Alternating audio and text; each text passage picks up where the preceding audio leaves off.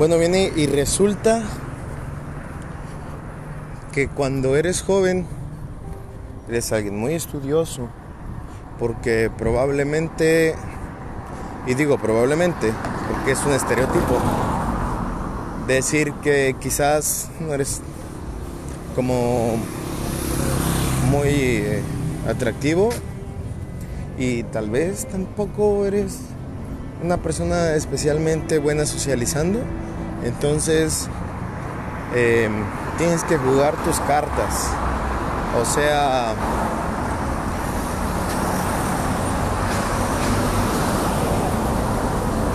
es lo que literalmente siempre te han dicho. Esto como si del cielo te caen limones, aprende a ser limonada. Bueno, es aprende a jugar tus cartas y quizás no tienes otros talentos. Bueno, el esfuerzo, la dedicación.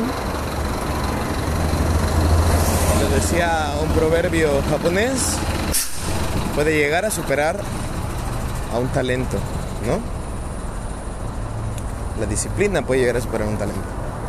Entonces, pasa y resulta que en tu juventud fuiste alguien muy estudioso y hablemos del estereotipo así, literalmente, ¿no? Pero poco atractivo, poco agraciado y muy poco sociable.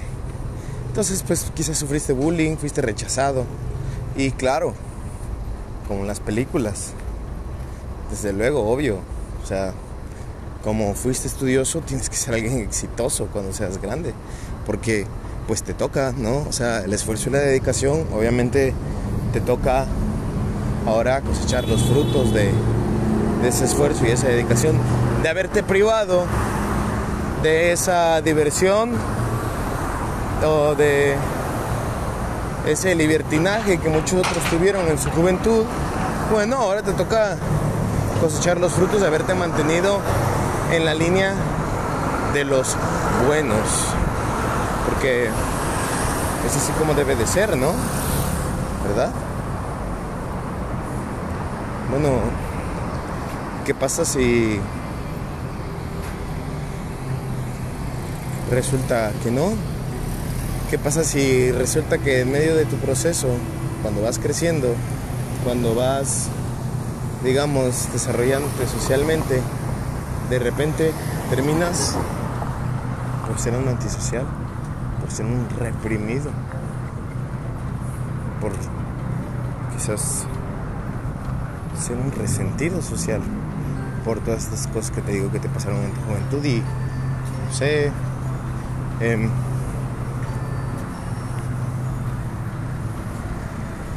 comienzas a conocer quizás personas quizás digamos amistades parejas que no te pagan de la manera más agradable posible, ¿no? Sufres algunas tradiciones y por ende quizás algunos traumas, algunas em, algunos reveses que sí te marcan.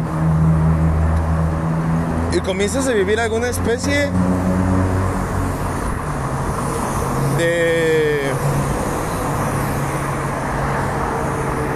depresión, de destrucción, autosabotaje.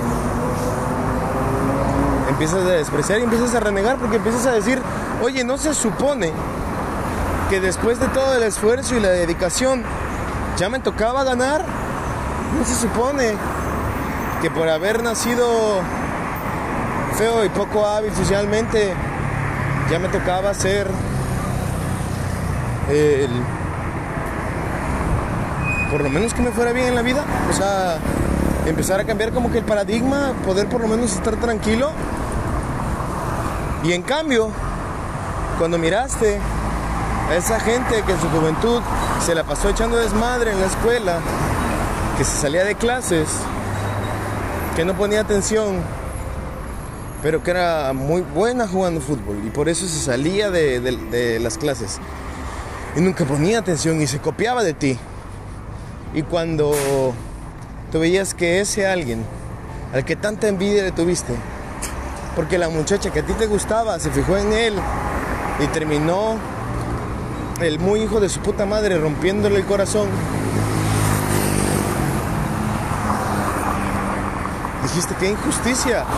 ¿Y por qué no se fijan en mis sentimientos? O en mis habilidades. ¿Por qué no pueden mirar lo que tengo yo por dentro? Y entonces ahora que creces, estás esperando a verlo, pues como debe de ser, porque la vida cobra las facturas, ¿no? ¿Verdad? La vida lo va a llevar eventualmente a las drogas, al alcohol.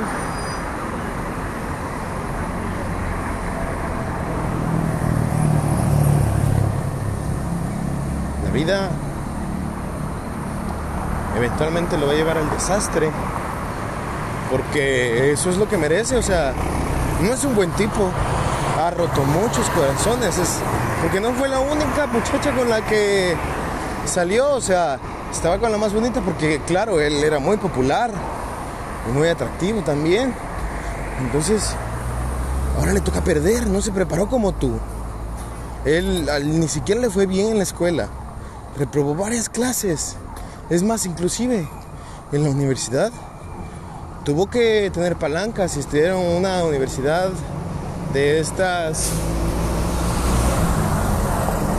de los fines de semana o digamos las no convencionales para poder terminar porque de otra manera no no lo iba a lograr. Mientras seguía despilfarrando el dinero de sus padres y en el desmadre. Entonces cuando vas y miras su cuenta de Instagram te das cuenta que ha puesto su vida en orden. Te das cuenta que ha logrado ponerse en comunión consigo mismo y que no solo ha logrado tener un muy buen trabajo o un muy buen negocio, sino que además tiene una hermosa familia. Y seguramente dirás, claro, es un hijo de puta, los hijos de puta no cambian. Seguramente te está engañando, pero por casualidad del destino llegas a entablar una conversación con su atractiva pareja, que es muy amable, es súper dulce, y te das cuenta de que en realidad sí que son felices, en realidad sí que es un gran tipo, porque después de todo, vuelves y con los amigos que tienen en común, te hablan un poco más acerca de él, te das cuenta de que es un tipo exitoso, de que es alguien que ha logrado saber reinventarse. Y vuelves para atrás y te vuelves a mirar en el espejo y te das cuenta que no valió una puta madre toda la dedicación que tú empeñaste en su momento si al fin y al cabo no tienes la recompensa que tú esperabas. Porque no tienes la recompensa que se supone que la vida te debió de haber dado y entonces empiezas a hablar al vacío, empiezas a conversar al vacío y empiezas a hablarle a algo y empiezas a reclamarle. Porque no eres alguien que suela conversar al vacío, pero en esta ocasión necesitas desquitarte con algo, con alguien, porque no es justo, ¿verdad? No, no es justo. Tú lo hiciste todo bien, tú seguiste las reglas, tú hiciste lo que tenías que hacer. ¿En qué momento? ¿En qué momento te arrebataron esa felicidad? ¿En qué momento te arrebataron esa tranquilidad? ¿Quién y por qué? Claro, debe ser algo que no está aquí. Debe ser algo abstracto, algo más allá, fuera de nuestro entendimiento. Debe ser una mano, una mano invisible que obra. Quizás en las penumbras. ¿Qué clase de mano que obra haría estas historias tan terribles? Porque son terribles, ¿no? Porque es espantoso hacer las cosas correctas y que el otro realmente disfrutó su vida.